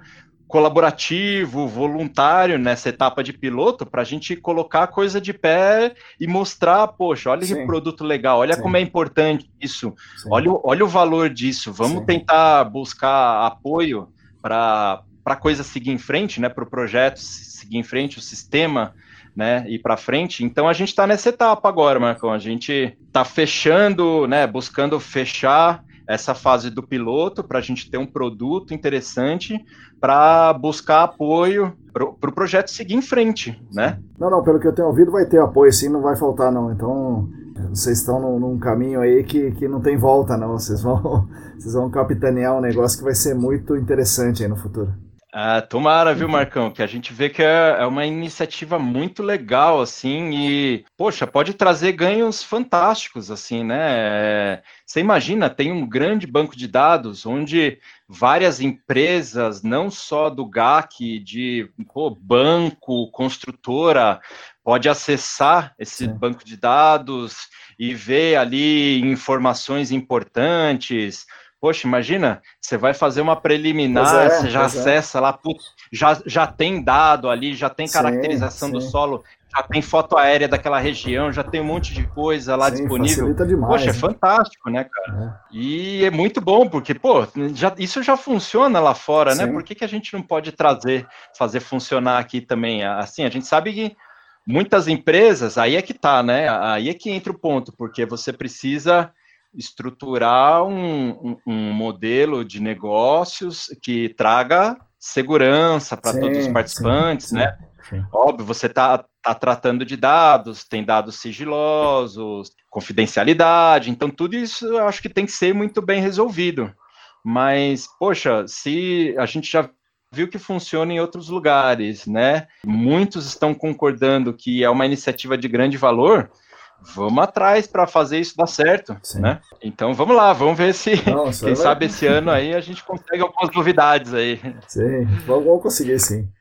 E você falou do, do IPT, da, da, uma consultoria, entre aspas, neutra e tal. Muita gente no mercado diz que o IPT é um concorrente das consultorias. Né? Então, o IPT é uma consultoria, ou o IPT é um concorrente da consultoria e tal e coisa. É, como, é que, como é que é isso aí? É, o IPT é um concorrente das consultorias? Essa pergunta é muito boa, Marcão. Obrigado por fazer essa pergunta. Estava esperando ela. vamos é, tentar é, não, esclarecer é uma de pergunta... uma vez por todas, né? Vamos tentar, né? Vamos, vamos, lógico. Não, eu acho que é uma pergunta muito boa, porque o IPT sempre teve um histórico, né, não só da área de pesquisa, mas também da prestação de serviços tecnológicos, né, e sempre foi uma, né, principalmente vai pô, nas décadas passadas, onde você tinha menos consultorias no mercado, né, o IPT sempre foi uma referência, né? A gente traz, né, traz o, o, o nome do IPT, traz a estrutura, traz o know-how, e a gente começou a lidar com o mercado de GAC, né, um mercado bem estruturado, em que existem diversas formas de você interagir com esse mercado, né? E, digamos, quando o IPT começou a trabalhar mais nessa, a, nessa parte de áreas contaminadas, né, que se estruturou o laboratório de resíduos de áreas contaminadas é, lá para 2006, por aí, mais ou menos, muitos clientes do Estado, né, sempre procuraram o IPT, porque o IPT sempre atendeu muito o Estado, Sim. né, até você tem, por exemplo, convênios entre a Secretaria de Desenvolvimento Econômico, Ciência e Tecnologia, né, que é a secretaria onde o IPT está, com é, parcerias, convênios com outras secretarias, por exemplo. Então, atendia muito a Secretaria da, da Habitação, outras secretarias. O IPT teve essa interação muito forte com o Estado, de, de atender as demandas prefeituras, tinha alguns programas, né, por exemplo, onde pô, a prefeitura não tinha dinheiro, né, e eles tinham muitas demandas, sim, sim. né, então elas, elas vinham falar com o IPT para montar um projeto, e aí a, a, secretaria bancava uma parte, né, e a prefeitura bancava uma outra parte, para o IPT poder ajudar aquela prefeitura que não tinha dinheiro. Certo ou então atender o Ministério Público também, que vinha com exigências. Então, muito assim, cumprindo esse papel de atender o Estado, certo, né? Certo. Só que, pois bem, a gente começou assim a perceber que, de fato, existia esse algum conflito, um potencial, na verdade, um potencial conflito, porque eu acho que tem espaço para todo mundo, Sim, na verdade. Claro. Mas um potencial conflito. E, por outro lado, a gente é, sendo cobrado né, da parte de pesquisa, de inovação, né, de desenvolvimento, de tecnologia, que na verdade, no meu ver, esse é o grande papel do EPT, sim, né? É um, é um, instituto de, de, de pesquisa, sim. né? Desenvolver tecnologia. E eu acho que esse que é o, tesão da maioria dos pesquisadores sim. que estão lá. Não é fazer é, a gente né? teve... Né? Não, é, não é fazer uma avaliação preliminar no lugar, né? Exato, Marcão, exato. Então a gente começou a ver que assim, poxa, não, não vale a pena, cara. A gente você vai usar toda essa estrutura, toda, pô, um monte de mestre, doutor para fazer, né, relatório que as consultorias fazem, não faz sentido isso. Sim. Mas a gente tem que buscar projetos de P&D, né? Assim, pelo menos é, é, a minha visão e a gente já discutiu muito isso lá dentro. E a gente viu que projetos de P&D que a gente participou traziam muito, sabe, um retorno muito bom, sabe, muito legal para o instituto. Aquele projeto BNDES, né, das tecnologias de organoclorados, foi muito Sim. legal. Gera publicações, gerou guia.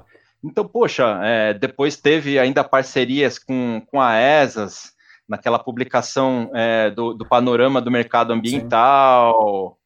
Poxa, tudo isso é, acaba fazendo muito mais sentido, né, é, para a atuação do IPT no GAC do que ficar desenvolvendo ali o, o, o né, a, a, as atividades rotineiras, né, do, do GAC, que as, que as consultorias já desenvolvem. Sim. Então, isso a gente entrou no consenso, né, então, na verdade, o que, que acaba vindo, né, hoje em dia, digamos, vai, o, o, o, preço do IPT é alto, né? Então a gente acaba que consegue meio que filtrar um pouco os serviços, porque o, o preço é alto, entendeu? Certo. Você não vai concorrer com empresas de fora, certo. né? Você acaba participando dos casos mais cabeludos, assim, certo. né? Dos casos mais complexos, assim. E aí esses casos mais complexos envolvem pesquisa. Certo. E geralmente, é, e está envolvendo também parcerias também. Então, já de alguns anos para cá, o IPT vem atuando muito mais como um parceiro das empresas do que como um concorrente. Certo. Já eu diria tranquilamente, de uns três, quatro anos para cá, a gente é praticamente só projetos parceria, projetos de P&D, é, várias é, empresas, né? Poxa, até empresas grandes, empresas pequenas. Por quê, né? O, o IPT, por exemplo, consegue, tem um setor lá de acesso a fundos de fomento, certo, né? Certo. Então, a, a gente consegue elaborar um projeto de pesquisa de desenvolvimento de uma solução com uma empresa e, de repente, acessar uma, um financiamento, uma fonte de fomento que reduz o risco daquela empresa em desenvolver uma tecnologia, para a gente é, é, é, o grande, pelo menos para mim, né, que gosto muito de pesquisa, acho muito bacana. Então, na verdade, Marcão, eu acho que as empresas deveriam, né, é, e o IPT também tem que se mostrar como um parceiro, um potencial parceiro no desenvolvimento de tecnologias e de desenvolvimento do mercado não como um concorrente, Sim. né?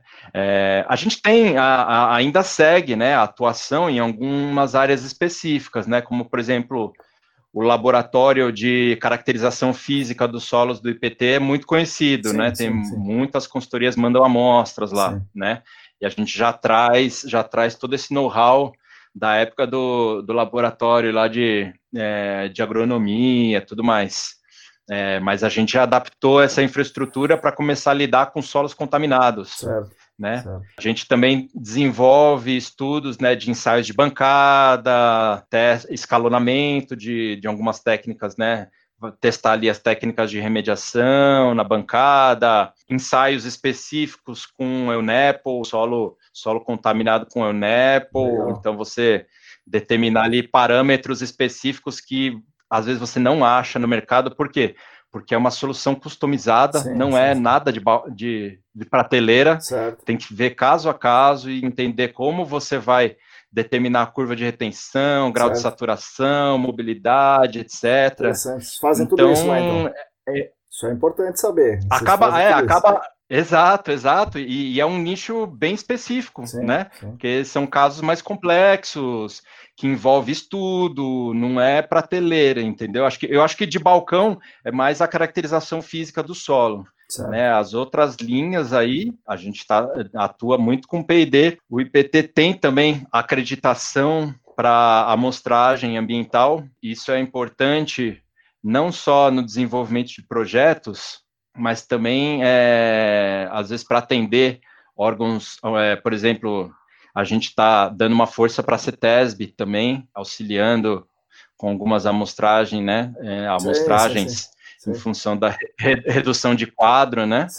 Está auxiliando e precisa ter acreditação, mas de fato a gente não presta esse serviço como um concorrente né, do mercado, acaba utilizando mais no, no, nos próprios projetos, né? Também a, a, a linha de, de publicações, né, de elaboração de guias, participação em comitês, grupos de discussão, essa parte também é bem forte. A parte de ensino, né, acaba participando de tanto cursos de pós dentro do IPT, como colabora com cursos é, externos também, então essa parte de formação também.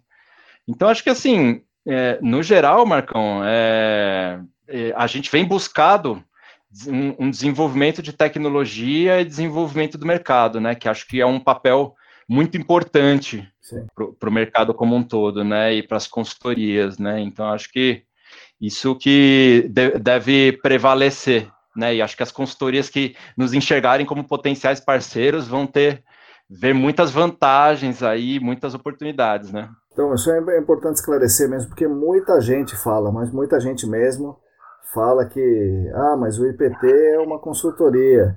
E toda vez a gente fala, não, mas não é. Não, é porque teve uma vez que tal, tal, tal, né? Daí sempre, sempre o argumento é que teve uma vez que aconteceu tal coisa. Mas é bom você esclarecer que a política central do IPT é desenvolver tecnologia, pesquisa, né? Instituto de Pesquisas Tecnológicas, né? E... Exato. E assim, né, Marcão? A gente, o, o, o, IPT, ele, apesar dele receber a dotação do governo do estado, né, a gente precisa bancar, bancar, né, bancar o instituto, né? E, e o instituto não tem, não tem fins lucrativos, é uma instituição sem fins lucrativos, Sim. né? Então, teoricamente, pode fechar ali no zero a zero que tá tudo bem.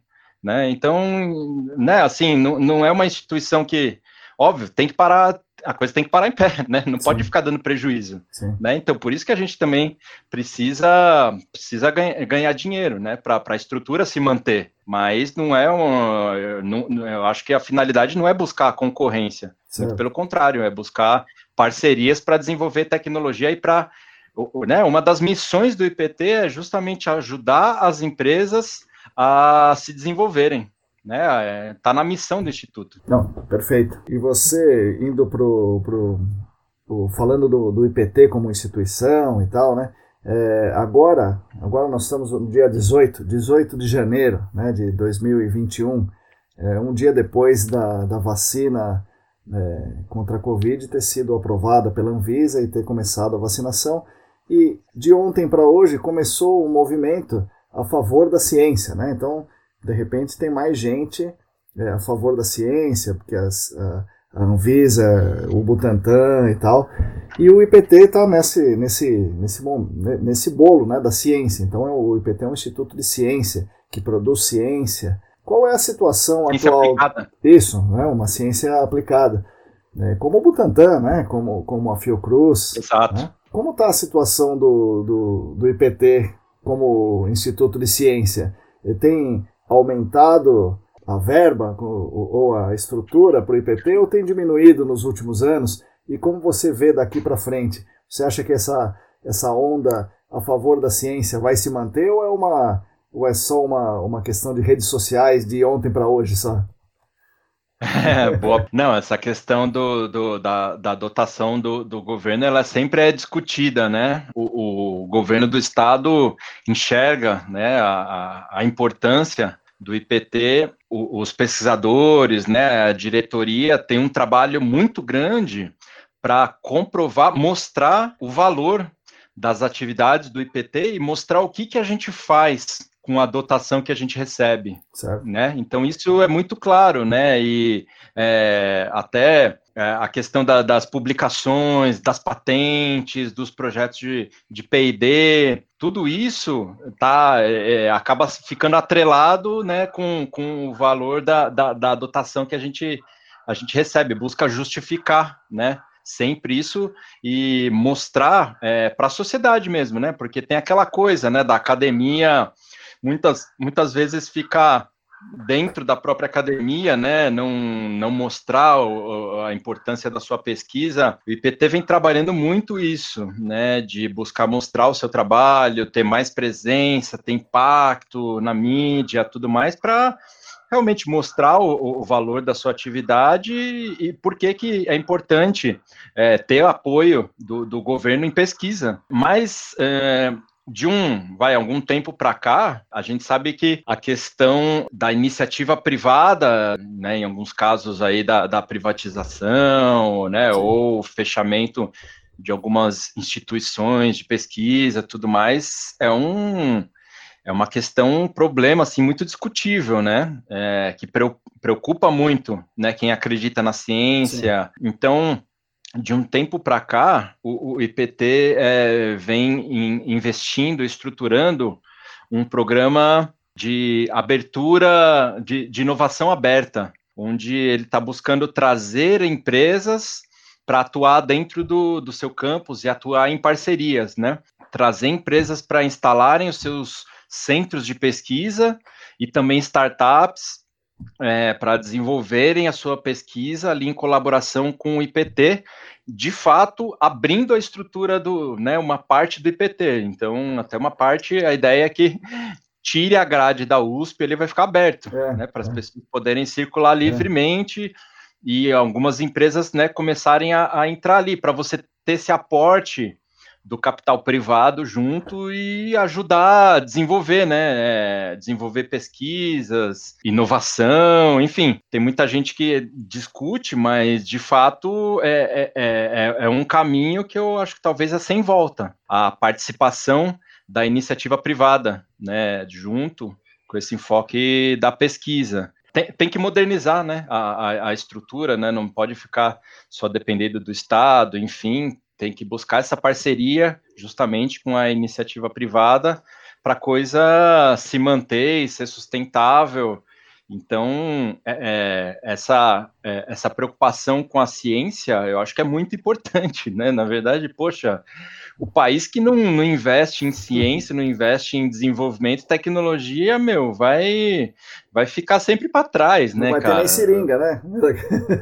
Pois é, não vai, não vai ter vacina, não vai ter seringa, não vai ter nada, né, cara? Então, esse, esse movimento em prol da ciência, o IPT sempre participou, né, desses movimentos na Assembleia Legislativa, tudo mais, sempre foi muito participativo para defender a, a, a, ciência, a educação, enfim, porque de fato é muito importante. É, esse, esse é o nosso nicho, né? É, é para isso que a gente existe, para isso que a gente trabalha. Bom, e agora, olhando tudo isso daí, você falaria para o jovem Leandro lá no, no, ensino médio, pô, essa, essa engenharia ambiental realmente é um negócio legal, pode fazer que você vai gostar, tanto profissionalmente quanto vai atender o seu, o seu desejo, jovem Leandro, de lutar por um ambiente mais um ambiente mais é, justo, né? um mundo mais justo para as futuras gerações e tudo mais. Você, falaria isso para o jovem Leandro? Ah, com certeza, Marcão, com certeza. É, assim, para mim, a, a causa ambiental é uma, é uma paixão, é um ideal de vida, na verdade, né? É, quando às vezes você fica meio desanimado, né? Até que nem o Guilherme falou, né? Pô, às vezes você se pega trabalhando ali pro, pro grande capital, né? Pro, pro, poluidor. Na verdade, poxa, você tem que, né? A gente enxergar o, o, a importância do nosso trabalho, não só na área ambiental, né? Mas acho que para um mundo melhor como um todo, e não só para a gente, né, para as nossas futuras gerações, né? Poxa, é, eu, agora tô com uma, uma, filhinha de dois anos e, cara, isso, isso dá um significado, assim, você olha para ela e fala, cara, é por você, né? é, tipo, isso aí, é, isso aí. é por você e pelas próprias próximas gerações, né, cara? Sim. Você vai lutar e quanto mais você vê a ciência sendo negligenciada, o meio ambiente, a boiada passando em cima, Sim mais, mais te dá te dá gana, né, cara, de, de lutar, de, de ir para cima, de falar não, não é assim não. Vamos, vamos fazer as coisas direito, pô. Sim. A gente sabe, a gente sabe que dá para fazer. O pessoal reclama, é, meio ambiente tá travando tudo aí, tá atrasando as coisas, não sei o quê. Pô, lógico, faz as coisas tudo de qualquer jeito, não, não, dá certo, né, cara? Sim, sim. Se tiver profissionais competentes, que saibam fazer a coisa, saibam aplicar a tecnologia, saibam fazer dar certo, a coisa vai, Sim. né? Então, assim, é, é, é eu com certeza falaria pro, pro jovem Leandro, não, vai na fé que, cara, isso daí vai, vai, vai dar significado na sua vida, vai, vai que vai que é isso aí, meu. É, é, é um, é um ideal nobre que todos nós temos que realmente batalhar dia após dia. Legal, que bom.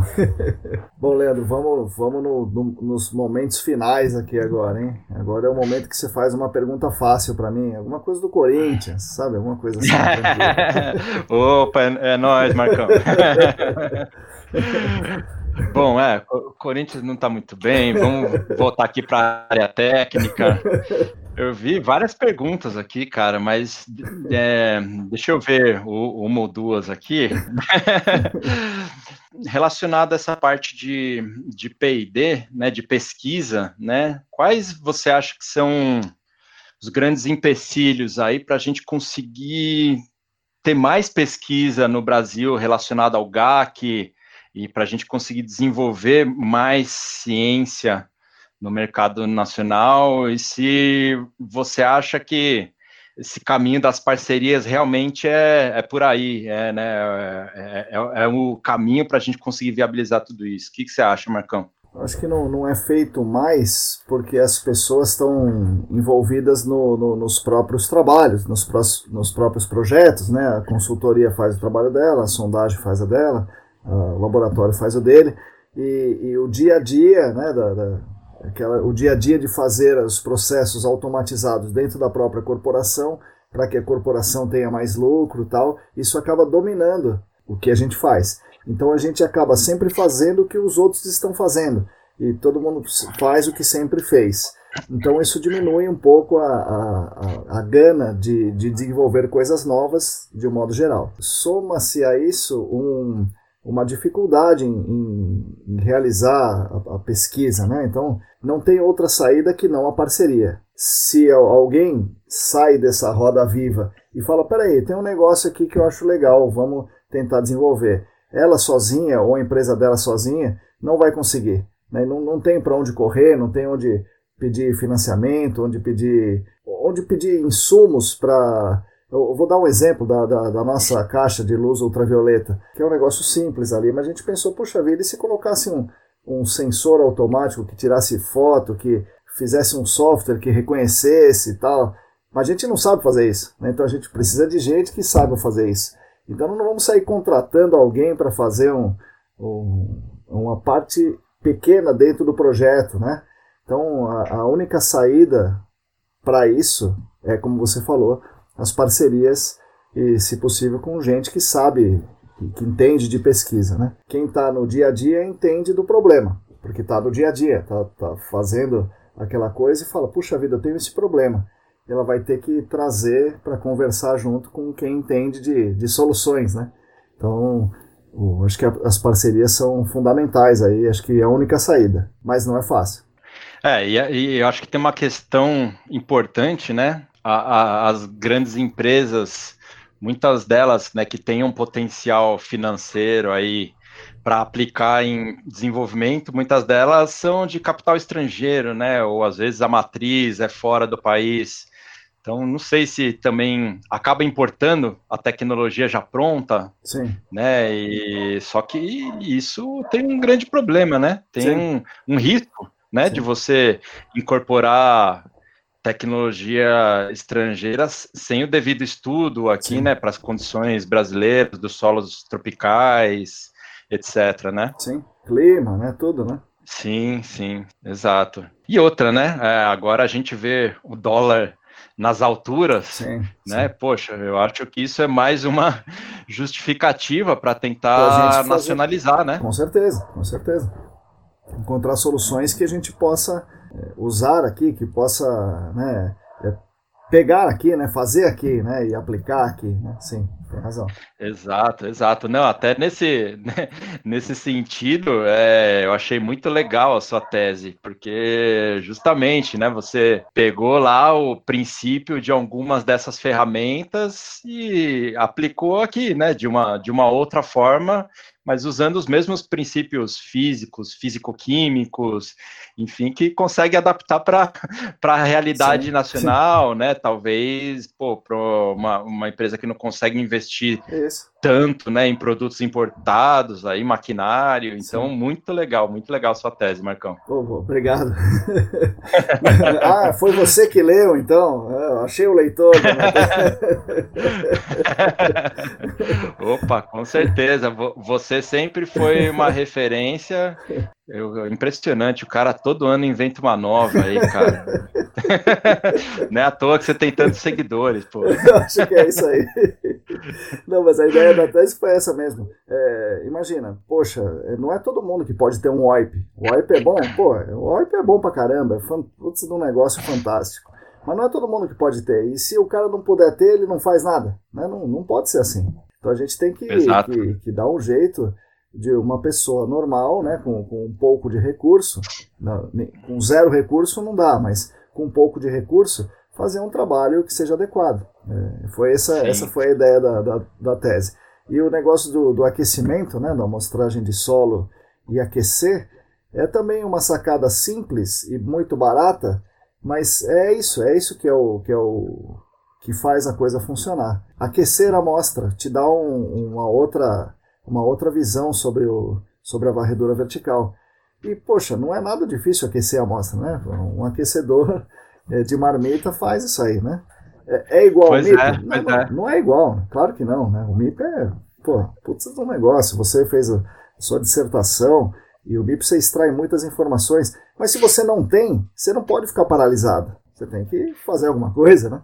Exato, dá, dá para fazer, né? Dá para fazer. De Sim. um jeito ou de outro dá para fazer. Sim. É, eu acho legal, né, também aquele conceito de que a investigação de alta resolução não é só aplicar ponteira lá, aplicar equipamento Isso. De resposta em tempo real, né, cara? Eu Isso. acho que a, a, alta resolução é quase que uma mentalidade, né, cara? Um, um, jeito de, de enxergar a investigação, né? É isso aí, exatamente, é isso mesmo. Pô, você leu, bom, você, leu, você leu bem ali então, Leandro.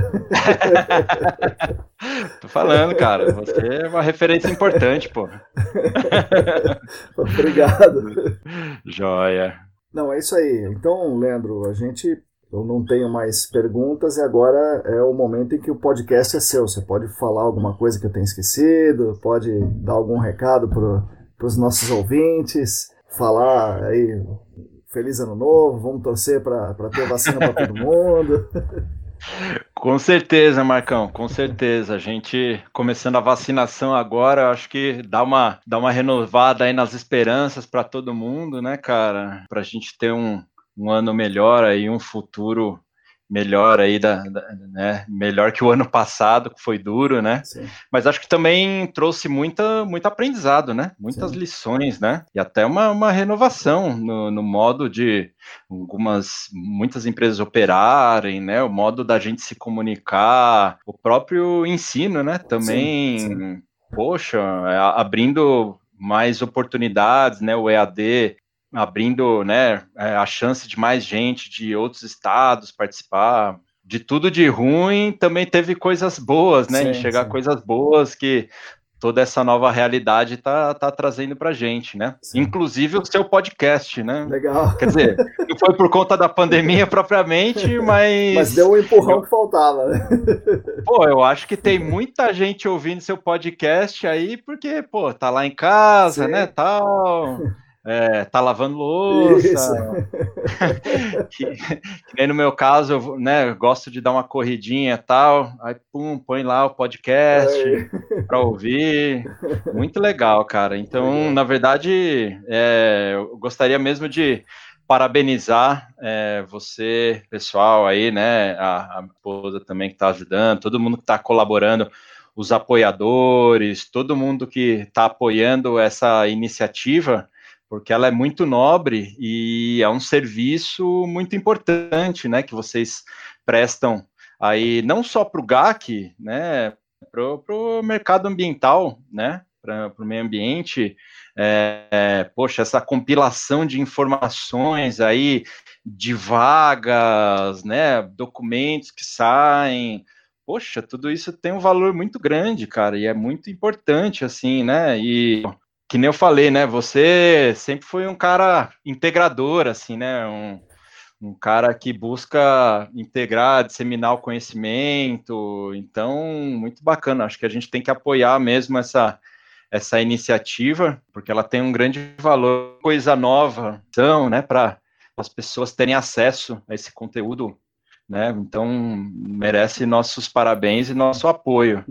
E, e acho que, assim, uma, uma mensagem, né, para todos os todos que estão nos ouvindo aí, né, os profissionais, é para a gente seguir vigilante, lutando, né, pela, pela causa ambiental, pelo meio ambiente, pela sustentabilidade, as futuras gerações, a gente está vendo cada vez mais, né, como isso é atrelado com a questão da saúde, a saúde Sim. pública, eu também vejo muito a questão da sustentabilidade atrelada à eficiência, e as digitais também podem nos ajudar muito né, a trazer mais eficiência né, nos processos, projetos. Então é isso, né? O pessoal seguir aí lutando pela causa ambiental e também buscar sempre a educação, capacitação, a atualização, né, as boas práticas, porque não as parcerias também, Sim, né, Marcão? também importantíssimo, né?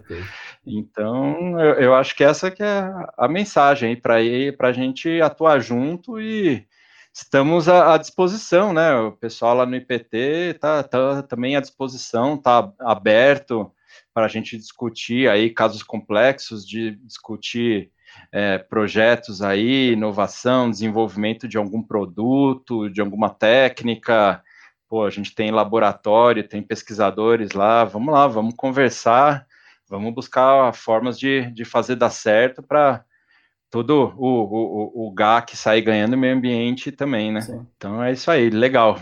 Muito obrigado pelo, pelo convite. É, novamente, Marcão, foi muito bom, um papo muito bom aí, rever um, um amigo aí da, das antigas.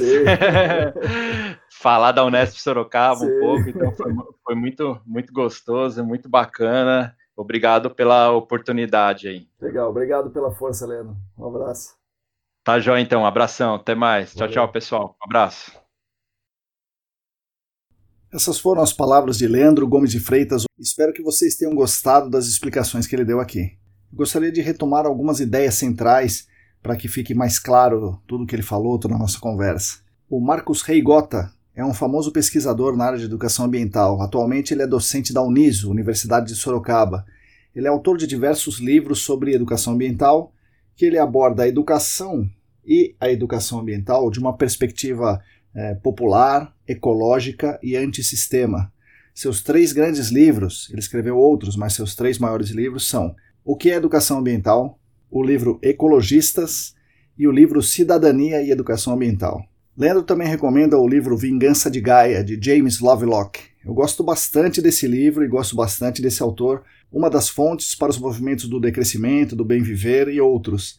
Além de Vingança de Gaia, o Lovelock escreveu Gaia, um novo olhar sobre a vida na Terra, escreveu um livro chamado Novaceno, a Era da Hiperinteligência, onde o ser humano na Era da Hiperinteligência constrói uma nova era geológica, e o seu livro mais recente, Gaia Alerta Final, que eu comecei a ler e eu recomendo muito. Leandro fala também da permacultura. Permacultura se baseia na cultura permanente, dos grandes ciclos, onde ocorre um planejamento sistêmico dos ambientes humanos, agrícolas ou não, para que esses sejam sustentáveis, utilizando as melhores práticas para reaproveitamento de matéria e energia, e é fortemente centrada, o conceito da permacultura é fortemente centrado em um design, o design baseado na natureza, o design que facilite o trabalho e o reaproveitamento. Obviamente, é uma ciência que busca não subjugar a natureza, não extrair os seus recursos, e atua fora da ótica do lucro, da, da exploração do trabalho animal, do trabalho humano. E sim, a permacultura é uma ciência que busca promover uma vida humana de qualidade em harmonia com a natureza. Recomendo que pesquise esse conceito, ah, a própria Wikipédia traz bastante coisas. E para leitura eu recomendo o livro muito legal chamado Manual do Arquiteto Descalço. Durante a fala do Leandro sobre a dissertação dele, ele conta sobre o uso do MIP para investigação de metano, utilizando um dos três detectores do equipamento, o detector FID. Intuitivamente parece ser algo realmente muito interessante, e a dissertação dele mostrou que realmente é. Então provou, comprovou aí com os estudos que realmente é muito interessante investigar uma área contaminada com metano utilizando o MIP, em particular o detector FID do MIP. Além dos aterros, lixões, áreas de várzea, etc., esse, esse, conceito da investigação do metano pode ser utilizado na remediação de hidrocarbonetos e na remediação de clorados, ao avaliar a condição metanogênica da área-fonte, se está ou não ocorrendo uma atenuação natural ali. Então, o trabalho dele é ainda mais completo do que ele falou para nós. Então, leiam o trabalho dele, eu vou deixar o link para vocês. Além do feed, ele fala na dissertação sobre o West Coast, um módulo do UVOST que lê a cor do solo. É algo simples e, e ao mesmo tempo é algo genial, pois a cor do solo pode se relacionar com a quantidade de matéria orgânica, além de fornecer uma interpretação automática e, se utilizado com softwares adequados, reconhece a cor verdadeira do solo e facilita a descrição das unidades e do estratigráficas. O S-Coast é um equipamento pouco conhecido no Brasil, mas seria muito útil nas nossas investigações. Seria muito legal se tivéssemos S-Coasts disponíveis aí no nosso, no nosso mercado.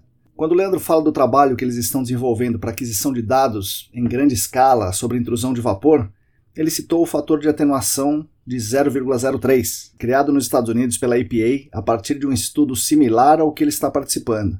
Esse 0,03 é o famoso fator alfa, que transforma a concentração de vapores abaixo do contrapiso, que é o subslab, em potencial de concentração de vapor no ar ambiente a ser respirado pelo receptor.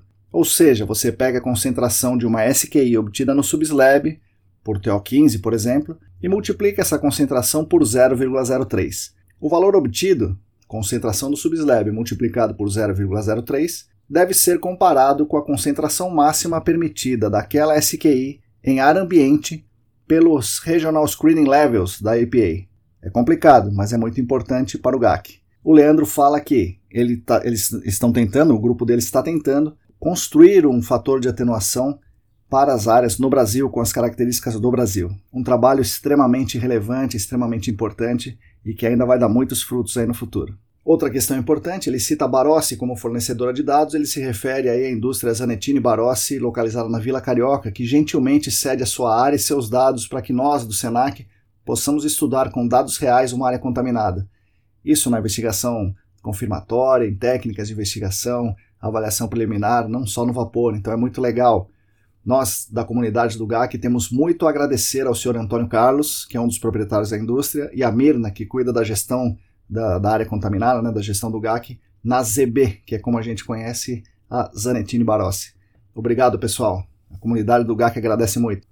Por fim, na minha resposta sobre a parceria ser essencial para resolver o problema do desenvolvimento de tecnologia no Brasil na área de GAC, eu gostaria de fazer um complemento. Gostaria de dizer que essa é a forma de resolver muitos problemas do nosso dia a dia, não só a criação de tecnologia. E gostaria de dizer que, da mesma forma que o Marcos Reigotti e o James Lovelock eu luto por um mundo melhor para todos e acho que esse mundo melhor certamente passa pela cooperação e não pela competição. E aí as parcerias são ainda mais relevantes e mais importantes. Mais uma vez, obrigado a todos por me ouvirem, obrigado ao Leandro pela excelente conversa e obrigado aos apoiadores do canal que possibilitam as minhas pesquisas. Sigam a gente no YouTube, Telegram, Facebook, Instagram, assinem a nossa newsletter e fiquem conectados. Um abraço e até a semana que vem.